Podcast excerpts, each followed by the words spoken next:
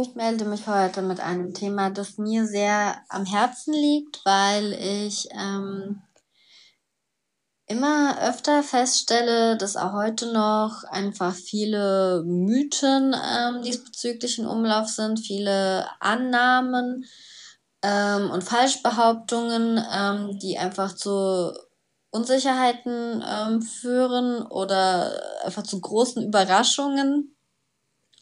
Ähm, und ja, darüber möchte ich einfach ein bisschen reden. Und wie ihr in dem Titel gesehen habt, geht es eben um das Thema Babyschlaf. Ähm, ja, vielleicht habt ihr schon ähm, vor eurer Schwangerschaft oder spätestens in eurer Schwangerschaft ähm, einfach irgendwie gedacht oder auch gehört, dass äh, Babys alleine in ihrem eigenen Zimmer, in ihrem eigenen Bettchen schlafen sollen, ganz entspannt, dass das äh, ja ganz entspannt passiert. Spätestens ähm, nach wenigen Wochen nach der Geburt werdet ihr wahrscheinlich mit der total doofen Frage konfrontiert und schläft er schon durch oder schläft sie schon durch? Ähm, und ja, das sind so Dinge, die vollkommener Quatsch sind. Also ich möchte, also ich muss dazu sagen, es gibt sicherlich Kinder, die so sind, dass sie ähm, sich alleine in ihrem Bettchen schlafen legen, ähm, die sich gut ablegen lassen und sich nicht beschweren. Ähm, und es gibt auch sicherlich Kinder, die ab Monat äh, eins durchschlafen nachts, äh, was weiß ich, acht Stunden am Stück oder so. Aber ich möchte, dass ihr wisst, dass es nicht die Regel ist, sondern wirklich ein sehr seltenes Phänomen. Und wenn es bei euch so ist, oder wenn ihr eben schwanger seid und eben so diese Vorstellung habt, dann äh, ja, verabschiedet euch einfach von dieser Idealvorstellung, Kind schläft alleine im Zimmer acht Stunden durch. Ähm, wie gesagt, kann sein, also ich, ich lese tatsächlich öfter im Internet von Kindern, ähm, die wohl so drauf sind. Oder von Babys, die wohl so drauf sind. Aber ähm, in meinem Freundes- und Bekanntenkreis kenne ich tatsächlich niemanden, bei dem das so war. Und da muss ich mich selbst auch an dieser Stelle korrigieren. Ich habe vorher gesagt, dass wir die ersten in unserem Freundeskreis sind, die ein Baby haben. Ähm, und das stimmt auch. Ähm, aber ich meine mit unserem näheren Freundeskreis, ähm, bei uns in der erweiterten Familie und erweiterten Bekanntenkreis gibt es durchaus schon Kinder, ähm, ältere Kinder ähm, wo wir halt einfach so die Babyzeit gar nicht so wirklich mitbekommen haben. Also falls euch jetzt dieser Widerspruch irgendwie auffällt, ähm, dass ich sage vorher, ja, wir sind die Ersten mit Baby und jetzt plötzlich sage, ja, in unserem ganz bekannten Kreis gibt es niemanden, bei dem das so ist. Also ich lüge nicht. Ähm, es ist halt einfach, wie gesagt, einfach der entfernte Kreis, wo wir ähm, einfach die Babyzeit nicht so mitbekommen haben. Aber wenn wir uns jetzt eben darüber unterhalten, ja, wie war es bei euch damals? dann ähm, sagen eigentlich alle, es war genauso, wie es bei uns war. Wobei wir ja diese Besonderheit mit der Gelbsucht hatten, so dass wir quasi die ersten zwei, drei Wochen noch so eine Schonfrist hatten. ähm, ja, genau. Dann ähm, starte ich damit einfach mal. Ähm, und zwar starte ich mit mir persönlich, mit meiner Einstellung dazu. Ich weiß noch, wie ich in der Schwangerschaft großspurig rum erzählt habe, dass ich auf gar keinen Fall ein Familienbett will. Also mir war von Anfang an klar, dass ich ähm, das Kind nicht alleine im Zimmer schlafen lasse. Da war meine Angst vor plötzlichen Kindstod zu groß. Und da muss ich auch noch mal kurz abschweifen. Ähm, das habe ich nämlich in der letzten Folge vergessen. Ähm, plötzlicher Kindstod. Es gibt Faktoren, ähm, die das begünstigen ähm, ich weiß es nicht genau auswendig mehr, aber es war wohl ähm, Bauchlage. Also anders formuliert, schaut, dass euer Baby nicht auf dem Bauch schläft, bis es sich selbst drehen kann. schaut, dass das äh, Baby nicht überhitzt. Ähm, da heißt es wohl, dass es um die 17 Grad im Zimmer sein soll. Das haben wir niemals gemacht, ähm, weil es viel zu kalt war für uns. Ähm, aber ihr könnt ja im Nacken oder am Kopf könnt ihr immer schauen, wie kalt das Baby ist oder wie warm. Und wenn es schwitzt oder so, dann ähm, eben doch mal abkühlen äh, im Zimmer oder eine Schicht Kleidung ausziehen. Also wir hatten im Zimmer immer um die 23 Grad und äh, es ist auch nichts passiert. Also es geht wirklich über, einfach um dieses Überhitzen. Ähm, und dann schaut, dass wenn ihr ein Raucherhaushalt seid, dass ihr nicht nach Zigarettenqualm riecht zu doll ähm, nachts und auch nicht im Schlafzimmer raucht, auf gar keinen Fall. Ähm, dann solltet ihr im Bett keine Nestchen, also ja, so, so, die, die macht man so ans Gitter, ähm, drin haben, weil die eben die Luftzirkulation behindern und die Matratze sollte hart genug sein. Mm, ja, das sind eigentlich so die Faktoren, ähm, auf die man achten sollte. Und wenn die alle eingehalten sind, also ich habe wirklich lange noch kontrolliert nachts, ob das Kind noch atmet. Äh, und das ist auch völlig okay. Ähm, das machen viele Eltern. Mm, aber sonst versucht euch da nicht so Gedanken zu machen. Belest euch so nicht im Internet. Ähm, ja, es, es ist einfach unnötig und lasst es einfach. Also beachtet wirklich so diese Kriterien. Das, das könnt ihr natürlich machen, äh, bei Google irgendwie nochmal schauen, plötzliche Kindstod verhindern, Kriterien.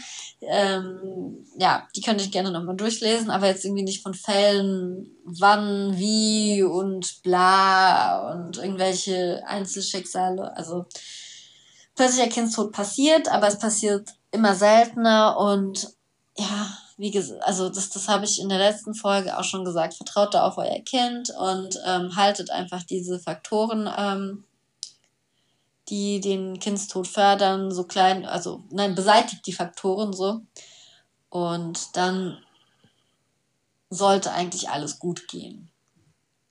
Ähm, genau, jetzt bin ich vom Thema abgekommen natürlich.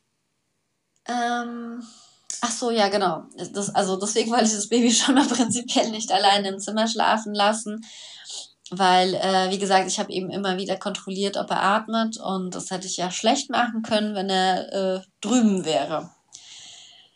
Ähm, ja, aber irgendwie habe ich halt immer so, so Sprüche gerobbt wie, ja, das ist ihr Bett, das gehört nur uns, so das geht ja gar nicht, dass da das Kind drin schläft, so fangen wir gar nicht erst an und bla bla bla. Mhm. Also, ähm, ich glaube, ab Monat zwei oder so äh, hat der Kleine mit bei uns im Bett geschlafen. ähm, und ähm, das müsst ihr nicht unbedingt machen, aber ähm, stellt euch oder versucht euch mit dem Gedanken anzufreunden, dass das Baby auf jeden Fall in eurem Zimmer schlafen sollte. Äh, wenn ihr irgendwie total Angst habt oder wenn ihr es so gar nicht mögt, dann ähm, schaut, dass ihr das ähm, eigene Bettchen in eurem Schlafzimmer stehen habt. Wir hatten ein Beistellbettchen. Ähm, ja, oder wir haben es auch immer noch. Also wir wechseln so ein bisschen zwischen Beistellbett und äh, Familienbett. Aber ähm, pff, ja, verabschiedet euch bitte von dieser Vorstellung, dass das Kind alleine in seinem Bett, in seinem Zimmer schlafen muss. Und ich glaube auch, dass es teilweise sogar schwierig wird mit einem eigenen Bettchen im Elternzimmer und äh, teilweise auch im Beistellbett. Also unser Sohn hat die ersten drei Monate nur auf meinem Mann geschlafen. Ähm, und das ist eigentlich auch gut und gesund. Und ich mache jetzt einen kleinen Exkurs äh, zu unseren Vorfahren vor vielen, vielen, vielen, vielen Jahren, Steinzeit. Ähm, und zwar ist es so gewesen, ähm, dass die Babys beziehungsweise die Familien ähm, in der Natur gelebt haben und die Babys stets am Körper der Eltern waren. Ähm, und wenn die Babys mal abgelegt wurden, nachts oder auch tagsüber und alleine gelassen wurden lange, dann bedeutete das für die Kinder, dass sie äh, vielleicht den Kältetod sterben, weil es nachts ja richtig kalt wurde, oder dass irgendwelche Insekten es befallen oder im schlimmsten Fall ein Raubtier kommt und es sich holt. Das heißt, ähm, alleine gelassen werden, nicht rumgetragen werden, abgelegt werden, ähm, bedeutete für die Babys eigentlich den potenziell sicheren Tod. Das Problem an unseren heutigen Babys ist, dass sie das immer noch denken. Babys, äh, Neugeborene, die verstehen nicht, dass äh, dicke, fette Hausmauern äh, um sie herum sind und dass sie in einem total kuscheligen Bettchen liegen. Ähm, in einem liebevoll eingerichteten Kinderzimmer. Nee, die denken, okay, äh, Mama, Papa haben mich abgelegt, die sind weggegangen. Äh, ich werde jetzt vielleicht von einem Säbelzahntiger gerissen. Und was machen sie da? Sie schreien sich die Seele aus dem Leib und weinen und haben eben auch Todesangst. Und äh, dieses Schreien und Weinen, das hat äh, zwei Funktionen. Zum einen, ähm, klar, hält es auch so ein bisschen diese Raubtiere fern, die potenziellen Raubtiere, ähm, weil sie sich denken, oh Gott, was schreit denn da so? Da renne ich doch lieber mal weg, erstmal. Und äh, zum anderen erinnert es die Erwachsenen daran, ah, ich habe da ja was liegen lassen und dann rennen die Erwachsenen schnell hin. Und weil äh, man als Erwachsener eigentlich tendenziell möchte, dass das Kind nicht schreit, weil das ja auch Stress bedeutet, ähm, ja, rennt man halt hin, hebt es hoch und nimmt es mit sich. Und dann hört es auf und alle sind wieder glücklich. So. Und genau diese Funktion ist einfach in unseren Babys noch ganz, ganz fest verankert. Und ähm, ja, und das ist eigentlich so schon die Erklärung. Ähm, vielleicht versteht ihr das ja jetzt, worauf das Ganze hinausläuft. Das ist eigentlich so die Erklärung, warum Babys tendenziell sehr ungerne abgelegt werden, sehr ungerne ähm, alleine schlafen. Ähm, ja. Äh, und warum eigentlich ein Beistellbettchen oder eben das Familienbett eigentlich am geeignetsten ist. Ähm, ich könnte jetzt auch noch anfangen zu erzählen, dass Naturvölker ja eigentlich auch so schlafen. Ähm, aber ja, wir sind halt keine Naturvölker mehr, deswegen ist der Vergleich natürlich schwierig. Aber ähm, ja, aber es ist doch, ja, es ist letztendlich doch am natürlichsten, wenn das Baby einfach bei den Eltern schläft. Und ähm, das hat zum einen sehr viele Vorteile, sehr viele Vorteile für die gesamte Familie. Zum einen ähm, beugt es eben den plötzlichen Kindstod vor. Weil wenn irgendwas nicht okay ist, ähm, ist es so, als Frau und je nachdem, wie engagiert der Vater ist, auch als Mann ähm, hat man einen sehr, sehr leichten Schlaf, wenn man so ein Baby bekommt. Und ähm, man wacht immer wieder auf, also auch so jetzt schon, also was heißt jetzt schon, äh, bevor man äh, ein Kind hat, wacht man ja eh nachts immer wieder mal auf und äh, checkt so die Lage, ob noch alles okay ist.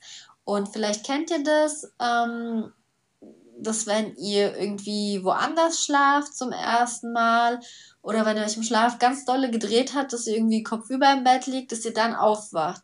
Und das ist im Prinzip ähm, dieses, also ihr, ihr wacht kurz auf, checkt die Lage, wenn alles okay schlaft ihr sofort wieder ein und vergesst es am nächsten Morgen. Ähm, aber wenn eben irgendwas sich total unerwartet verändert hat, dann wacht ihr auf. Und ähm, so ist es dann halt auch, wenn ihr das Baby habt. Ihr wacht eigentlich bei jedem Pups, bei jeder Bewegung äh, tendenziell auf.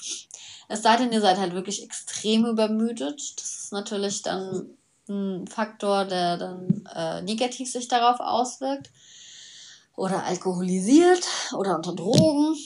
Ähm, Ja, aber wenn alles, ich meine, so im Rahmen normalen Anführungszeichen läuft, dann wacht ihr wirklich bei jedem kleinen Pieps eures Babys auf und äh, kontrolliert einfach, ob es noch atmet. Ähm, ja, und das beugt einfach den plötzlichen Kindstod vor. Ähm, und äh, also weil ihr dann auch einfach schnell reagieren könnt, wenn irgendwas ist. So. Ähm, dann äh, ist es so, dass das Kind, bleiben wir mal beim Kindstod, dass das Kind ähm, durch euren Atem, also es, es hört euren Atem und wird dadurch quasi angeregt, ähm, mitzuatmen. Ähm, so dass eben, also weil Kinder haben manchmal, äh, manchmal Atemaussetzer, das ist normal. Ähm, solange sie nicht blau anlaufen, ist auch alles okay. Ähm, aber das werdet ihr vielleicht feststellen, dass manchmal ein Atemzug fehlt oder so. Ähm, und eben dadurch, wie gesagt, dass euer Atem da ist, wird das Kind einfach angeregt, ähm, mitzuatmen. Und es ist wohl auch so, dass sich die Atmung auch äh, angleicht. Was sich auch angleicht bei äh, stillenden Müttern, ähm, die direkt bei ihrem Baby schlafen, sind die Schlafphasen. Ähm, und das hat einfach den unglaublichen Vorteil, dass das Baby ähm, aufwacht und hungrig ist und es wacht aber genau dann auf, wenn ihr auch in einer Leichtschlafphase seid. Das heißt, ähm, ihr wacht auf, legt das Baby an und schlaft wieder ein und wurdet nicht aus dem Tiefschlaf gerissen. Ähm, das ist halt eben das Problem, wenn das Baby woanders schläft. Die Schlafphasen passen sich eben nicht an und äh, ihr seid vielleicht gerade im Tiefschlaf, das Baby in einer Leichtschlafphase und dann kreischt es äh, die Bude zusammen und ihr denkt euch nur, oh Gott, und seid einfach vollkommen kaputt am nächsten Tag, weil ihr eben mehrfach aus Tiefschlafphasen geweckt wurdet. Ähm, genau, das ist halt ein weiterer Vorteil, wenn das Baby nah bei euch schläft. Ähm, so, ähm, was hätten wir denn dann noch? Ähm, äh, Moment, da muss ich mir das mal ganz kurz durchlesen. Ja, genau. Ähm, also das sind so die Vorteile. Äh, achso, nee, ein Vorteil noch, sorry. Ähm, wenn das Baby aufwacht und ihr auch schnell aufwacht äh, bei dem kleinsten Pieps, dann ähm, könnt ihr das ja sehr schnell trösten. Also dann, keine Ahnung, dann schunkelt ihr es ein bisschen oder streichelt es ein bisschen oder legt es ihm an, an oder gibt Fläschchen, wie auch immer. Ähm, und dann ist es so, dass wenn der Vater auch da schläft und der eben nicht äh, so einen leichten Schlaf hat, dass er davon tendenziell gar nichts mitbekommt. Und äh, durch diese leichten Schlafphasen, ähm, beziehungsweise durch diese angepassten Schlafphasen, seid ihr fitter am nächsten Morgen, weil ihr nicht aus dem Tiefschlaf geweckt wurdet. Euer Partner ist fitter, weil er vielleicht auch gar nichts davon mitbekommen hat, hat weil ihr quasi den, das Schreien und Weinen unterbunden habt. Ähm, und ihr seid alle ausgeruhter und besser drauf. Stellt euch mal vor, ähm, das Kind schläft in einem anderen Zimmer, in einem anderen Raum und ihr werdet aus der Tiefschlafphase gerissen durch sein Geschrei, das sich schon so dolle gesteigert hat, dass es eben schon zu Schreien kommt. Durch das Geschrei wird auch euer Mann wach äh, oder euer Partner und so vielleicht auch aus der Tiefschlafphase gerissen und so ist das ganze Haus wach. Das Baby hat sich wach geschrien, das Baby hat euch wach geschrien, das Baby hat euren Partner wach geschrien und es dauert viel, viel länger, bis es wieder einschläft. Ähm, selbst wenn es dann vielleicht an die Brust anlegt, muss es sich auch erstmal beruhigen und ihr rennt dahin und also eigentlich hat es wirklich nur Nachteile, wenn das Baby nicht im Bett schläft. Ähm, ja, deswegen, also ich ähm, würde sehr empfehlen, ein Beistellbett einfach, so, so, so Balkonbettchen ähm, ans Bett zu stellen, weil da könnt ihr versuchen, euer Baby immer wieder reinzulegen, ähm, damit, ja, also wenn ihr halt Angst habt beim Familienbett, dass ihr irgendwie drüber rollt oder so, und, oder euer Mann, ähm, und ja, aber man, man holt es eigentlich automatisch immer wieder mal zu sich ins Bett. Und ich finde, das ist etwas, was ihr vielleicht auch vorher mit eurem Partner besprechen solltet. Und das ist auch wirklich ein Gedanke, mit dem ihr versuchen solltet, euch anzufreunden. Also eben dieses Beistellbett, Schrägstrich Familienbett.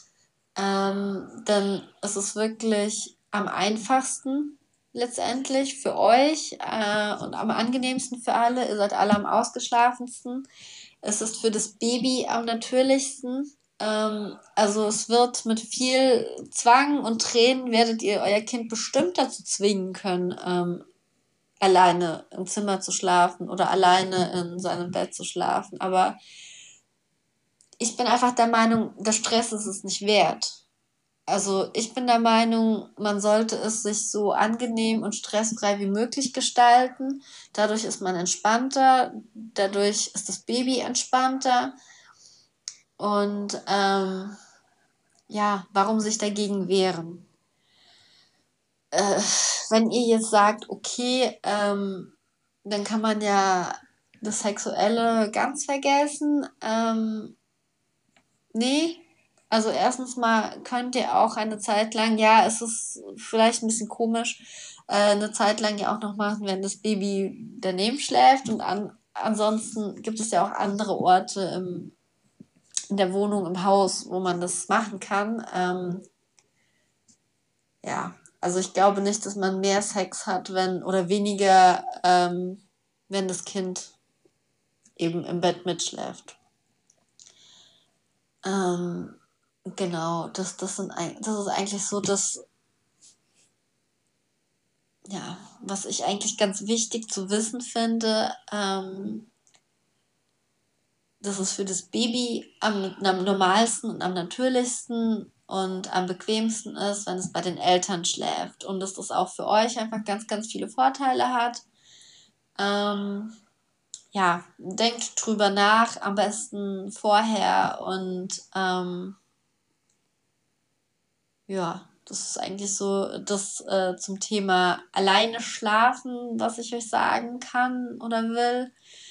Ähm, vielleicht noch einen ganz kleinen Exkurs, wenn ihr immer noch nicht so überzeugt seid und sagt, ja, hm, okay, ja, fürs Baby ist das vielleicht am besten, aber nö, sehe ich immer noch nicht ein. Äh, weil bei uns wurde das immer anders gehandhabt. Ich habe auch von Geburt an im Zimmer alleine geschlafen. Ähm, dann vielleicht noch eine Sache, die euch vielleicht auch zu denken geben könnte ähm, diese Überzeugung, dass ein kleiner Säugling von Anfang an in seinem eigenen Zimmer schlafen soll und am besten auch nicht getragen werden soll. Ähm, diese ganze Sache von wegen, man, man, dass man das Kind verwöhnen kann oder verwöhnt, wenn es mit dem Elternbett schläft, wenn man es rumträgt, wenn man es äh, trösten will, wenn man es in den Schlaf stellt. Diese ganzen Ansichten ähm, oder dieses, dass man es schreien lassen soll. Diese ganzen Ansichten, die kommen noch aus der Nazi-Zeit.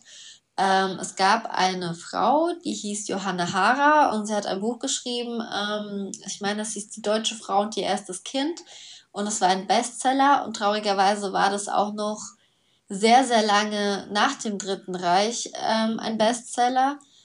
Und ähm, sie hat quasi Frauen Tipps gegeben, wie sie ihr Kind zu erziehen haben. Ähm, aber ihr müsst bedenken, das Ziel war, ähm, einfach kleine, gefühllose Soldaten zu erziehen. Ähm, und deswegen ähm, hat sie halt einfach zu solchen Sachen geraten wie, ja, ähm, wenn ihr das Kind äh, irgendwie auf den Arm nehmt, wenn es tröstet, ähm, oder es nicht schreien lasst oder es eben im Elternbett ähm, schlafen lasst, dann verwöhnt ihr es, dann wird es zu einem kleinen Haustyrannen. Ähm, ja, genau, und dadurch äh, ist einfach die Bindung, diese Eltern-Kind-Bindung einfach anders ähm, als äh, ja bindungstheoretisch gewollt sein kann. Und ähm, da herrscht ein oder herrschte ein ähm, eine fragwürdige Loyalität den Eltern gegenüber, aber eine ganz seltsame Art einfach. Und es ist halt so, dass, dass ähm, es generationenübergreifend ist. Also ganz viele Leute in unserer Generation noch haben mit den Folgen zu kämpfen, dass sie eben irgendwie keine Bindungen eingehen können oder einfach ähm, ihre Kinder nicht lieben können oder aus Angst irgendwie sie zu verwöhnen oder einfach ihren Instinkten nicht folgen,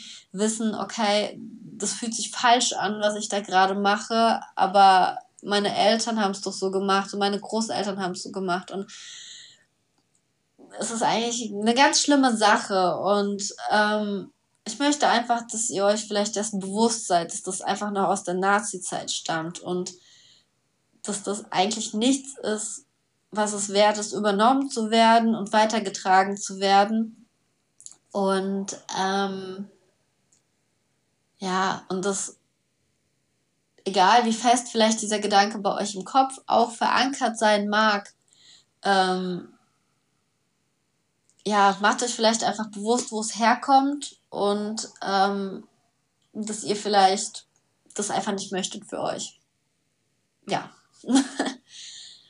ähm, so viel dazu. Ähm, und dann kommt noch das Thema Durchschlafen.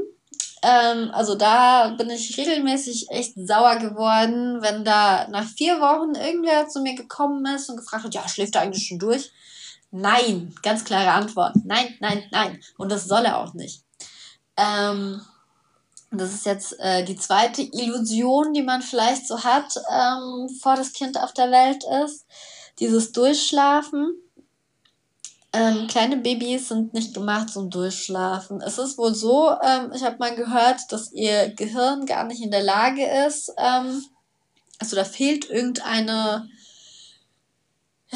ja, irgendeine, irgendwas fehlt da einfach ähm, biologisch, äh, das ihnen das Durchschlafen ermöglicht. Und erst wohl mit drei Jahren ist es voll ausgereift. Aber das habe ich bis jetzt tatsächlich nur einmal gehört. Keine Ahnung, ob das stimmt.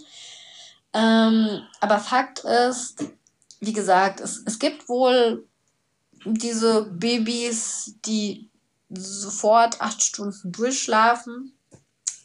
Aber es ist halt wirklich die Seltenheit. Ähm, und warum ist das so? Also es ist eigentlich gut so. Ähm, es ist ein normales Verhalten, wenn Babys oft wach werden. Leider werden sie ziemlich oft wach teilweise, vor allem Stillbabys. Ähm, und zwar, weil die Muttermilch, die wird in circa anderthalb Stunden verdaut und dann hat das Baby einfach wieder Hunger. Das heißt, es wacht ungefähr alle anderthalb Stunden äh, auf und möchte gestillt werden. Und das ist halt auch sowas, das knüpft eben an das vorhin Gesagte an. Ähm, es macht euch einfach viel, viel einfacher, wenn das Baby einfach neben euch liegt, ihr es zu euch zur Brust holt, anlegt und weiter schlaft. Äh, stellt mal vor, ihr müsst alle anderthalb Stunden nachts aufstehen und ins Nebenzimmer rennen. Ja, geil. Ähm, ja, also bei uns waren es in Wachstumsschüben sind das, wacht das Baby sogar teilweise stündlich auf. Ähm, aber ja, diese anderthalb Stunden ist halt, ja, ich glaube, so ein Richtwert auch eher, also bei uns waren es eher immer so drei Stunden, alle drei Stunden. Ich meine, gut, wir waren ja so ein bisschen verwöhnt, in Anführungszeichen, mit dieser Gelbsucht, so dass er halt am Anfang wirklich ja viel geschlafen hat und wir ihn ja, wie gesagt, auch selbst wecken mussten. Ähm, ja, aber es ist äh, vollkommen normal und gesund, dass ein Baby so oft aufwacht, eben weil die Muttermilch ähm, nicht so oft, äh, so schnell verdaut wird. Erster Punkt. Ähm, zweiter Punkt ist, ähm, des Babys, das hatte ich ja vorhin schon erklärt, mit dem äh, bei Erwachsenen, dass wir ja so oft aufwachen und kontrollieren, ob noch alles okay ist. Babys machen das auch. Ähm, und zwar nochmal ein bisschen anders und öfter als wir, weil ihre Schlafphasen so die ersten Monate noch ganz anders sind. Ähm, und wenn sie zum Beispiel aufwachen und irgendeine kleine Veränderung wahrnehmen, also quasi bei diesem Check, ähm, dann fangen sie an zu weinen. Also das heißt, wenn ihr zum Beispiel das Baby schön ähm, in den Schlaf getragen habt und dann ähm, abgelegt habt, als es schon geschlafen ist. Und dann wacht es auf und merkt, oh, ich bin gar nicht mehr im Arm und dann ist Theater. ähm, genau. Und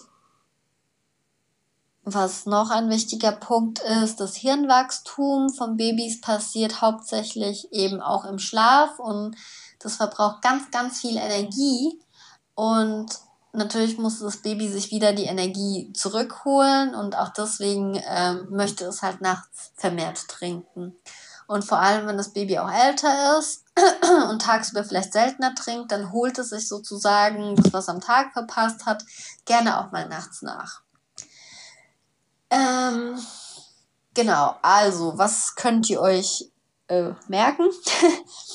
mm, Babys alleine in ihrem Zimmer schlafen lassen, alleine im Beistellbett schlafen lassen, alleine im Zimmer, äh, im eigenen Bettchen schlafen lassen, ist schwierig oft. Babys lassen sich nicht gerne ablegen.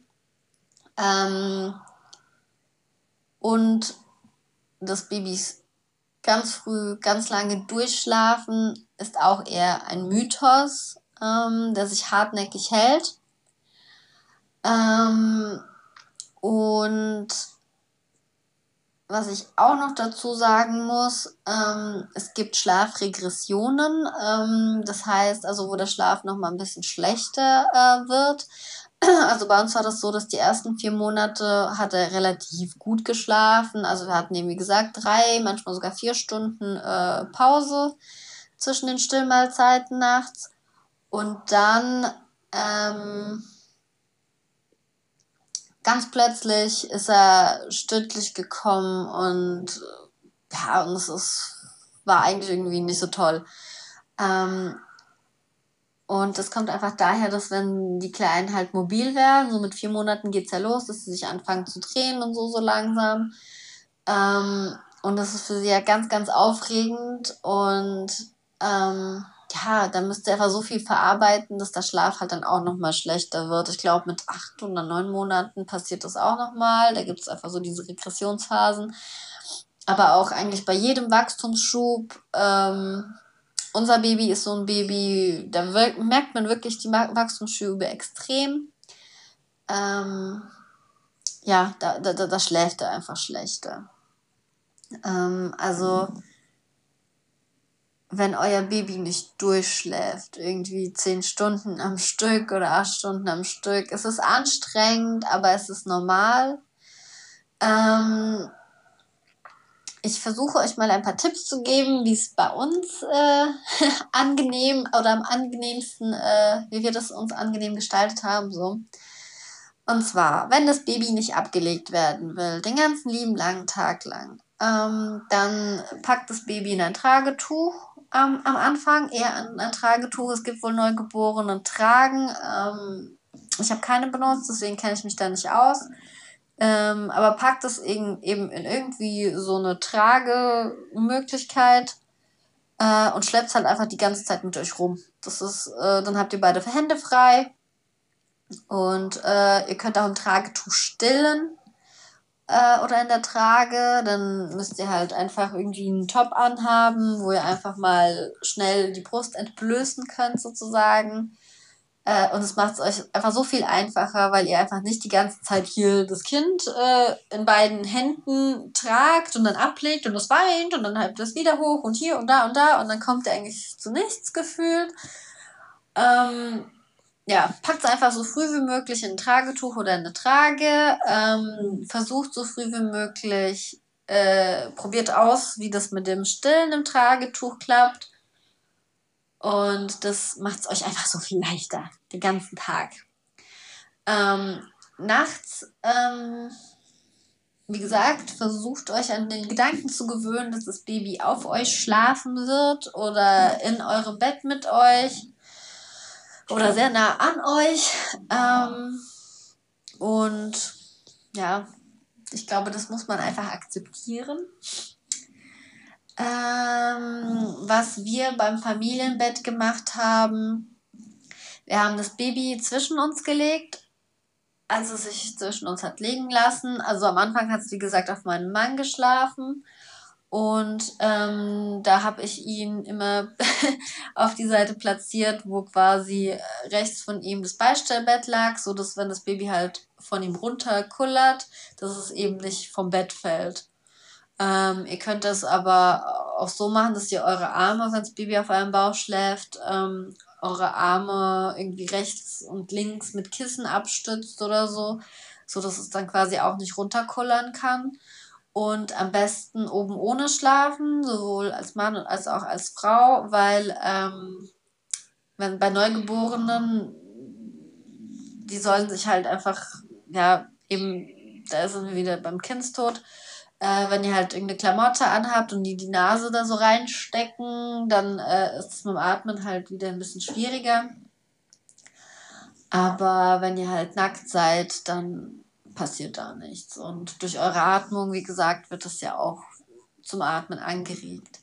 Ähm, genau, aber was wir dann gemacht haben, ähm, als es dann ging, ähm, wir haben den Kleinen oder ja, doch inzwischen. Ja, ja, inzwischen. Wir machen es eigentlich immer noch so oft.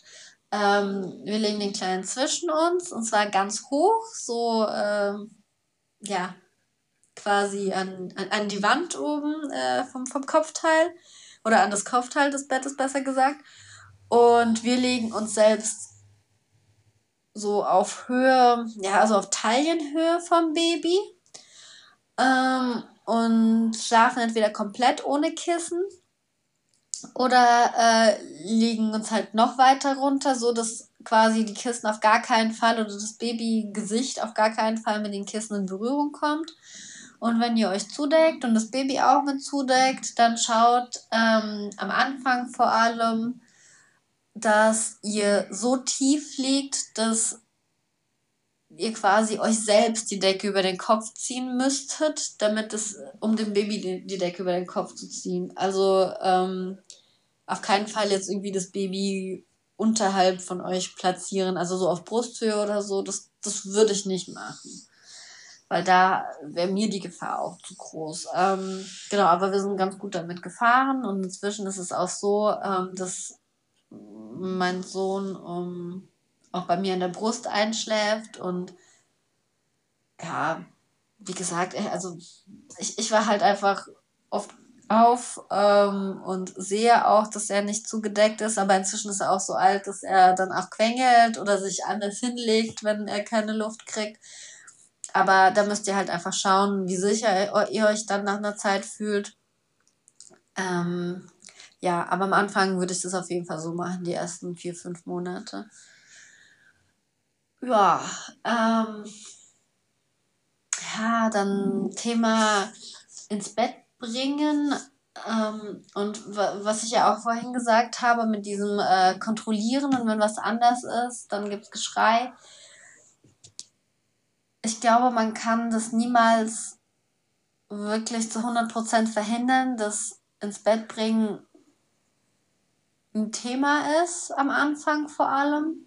Also inzwischen ist es bei uns relativ unkompliziert, aber ähm, Babys verarbeiten den Tag ganz oft abends und dann gibt es einfach diese abendlichen Schreiminuten oder Stunden, ähm, dass sie halt quasi mal alles rauslassen und wenn wenn ihr das Baby anlegt und es dann halt trotzdem schreit und kuschelt und mit ihm im Bett liegt und so weiter, ähm, dann verarbeitet es wohl halt einfach den Tag oder wie auch immer, hat vielleicht Zahnschmerzen, Bauchschmerzen, keine Ahnung. Ähm, dann ist es so, dann müsst ihr das halt aushalten, dann versucht das Baby zu trösten, rumzutragen mit ihm zu reden. Ähm, ja, es wird irgendwann aufhören, ähm, aber ich denke, aber und es wird auch immer wieder kommen. Ich denke, es lässt sich nicht hundertprozentig vermeiden. Ähm, was ich noch als Tipp geben kann, versucht von Anfang an einen Tag-Nacht-Rhythmus einen Tag-Nacht-Rhythmus einzuführen. Also, dass ihr tagsüber hier Rabatz macht und äh, Licht anmacht und Radio an von mir aus. Viel Besuch, äh, wenn ihr wollt, oder rausgehen unter Leute.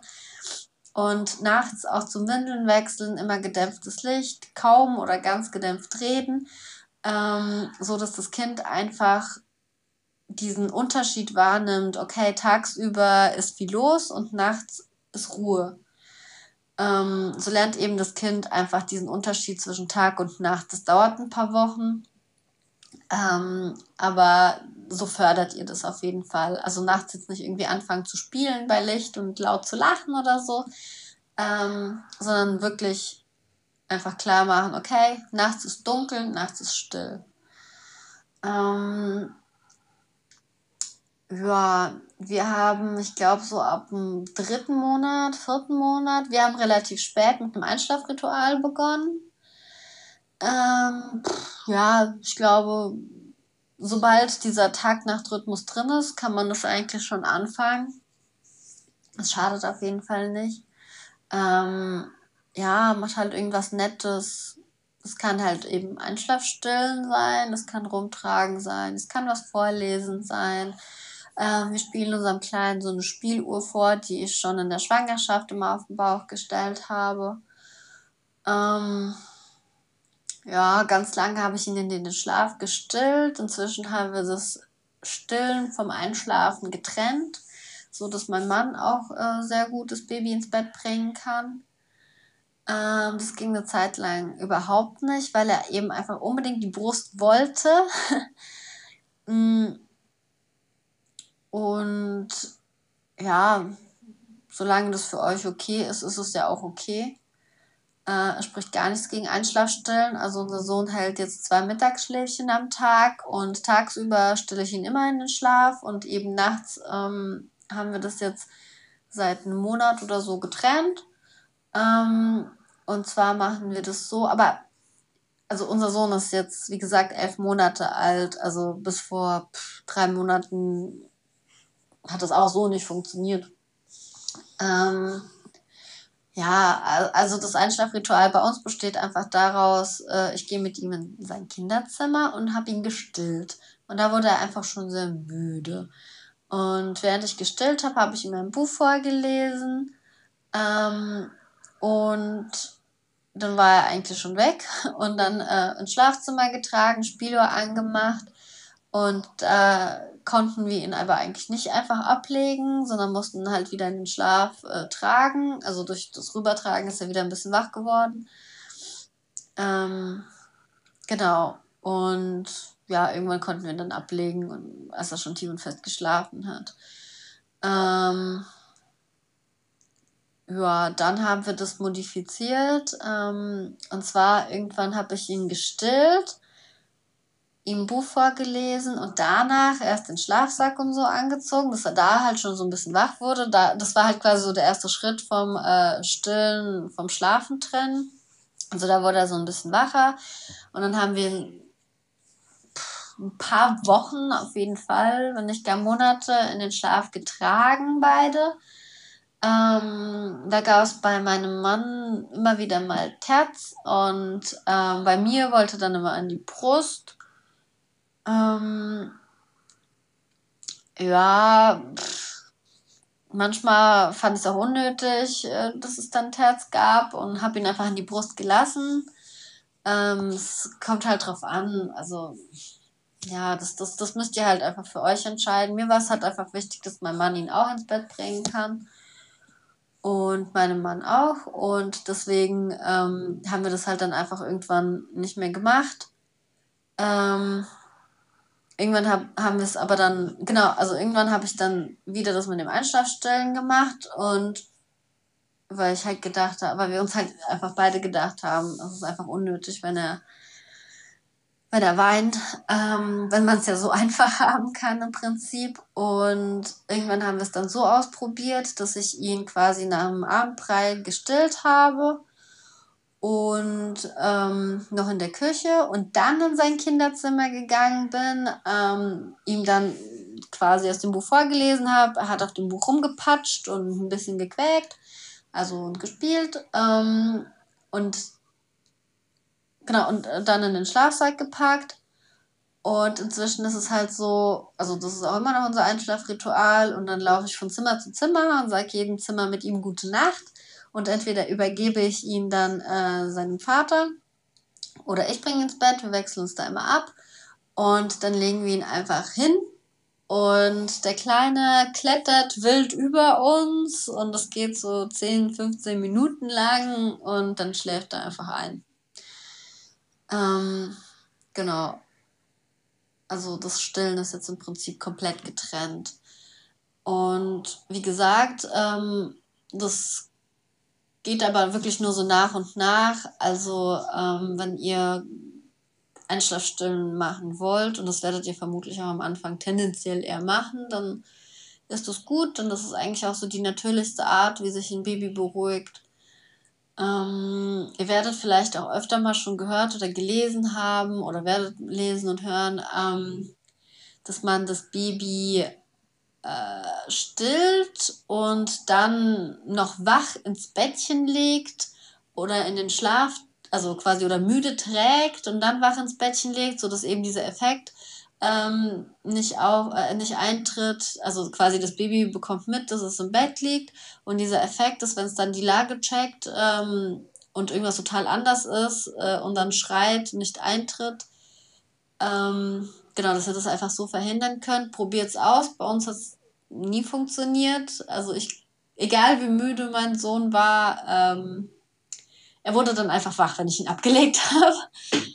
ähm, ja, aber probiert es. Vielleicht funktioniert es ja bei euch eben und dann schläft es halt vielleicht mal eine Stunde länger am Stück. Genau. Ähm, ja, das sind so die Tipps, die ich euch geben kann. Ähm, vielleicht noch dieses äh, Schlaf, wenn dein Baby schläft, ist vielleicht schwierig, wenn es immer nur beim Spazierengehen, Autofahren und Rumtragen schläft. Ähm, ja, versucht euch da, also wenn das Baby auch auf euch oder neben euch im Bettchen schläft, dann schlaft, wenn euer Baby schlä schläft. Mm, aber ansonsten versucht euch halt einfach mit eurem Partner abzuwechseln, dass ihr, also wir haben es am Anfang so gemacht, äh, dass mein Mann jeden zweiten Tag mit ihm eine Stunde spazieren war und ich in der Zeit geschlafen habe und ich dann dementsprechend auch jeden zweiten Tag äh, eine Stunde spazieren war und mein Mann schlafen konnte in der Zeit. Also organisiert euch irgendwie so, dass ihr euch das einfach aufteilt, dass ihr Schlaf tagsüber irgendwie nachholen könnt. Ja, das wäre jetzt eigentlich alles zum Thema Schlaf, was ich so in petto habe. Ähm, ich hoffe, ihr habt ein paar neue Erkenntnisse gewonnen. Ähm, ja, wie immer, wenn ihr Fragen habt, schreibt mir äh, an ohmeinbaby.gmail.com. Die E-Mail-Adresse steht auch in der Beschreibung des Podcasts. Ähm, ich habe auch schon ein paar E-Mails mit Fragen bekommen. Ich sammle noch ein bisschen und dann werde ich auch mal so eine äh, Frage-Antwort-Folge machen. Ähm, ja, ansonsten freue ich mich auf weiteres Feedback von euch und wenn ihr noch dran bleibt und wünsche euch noch einen wunderschönen Tag, Abend, wann auch immer ihr das jetzt hört. Macht's gut und bis zum nächsten Mal.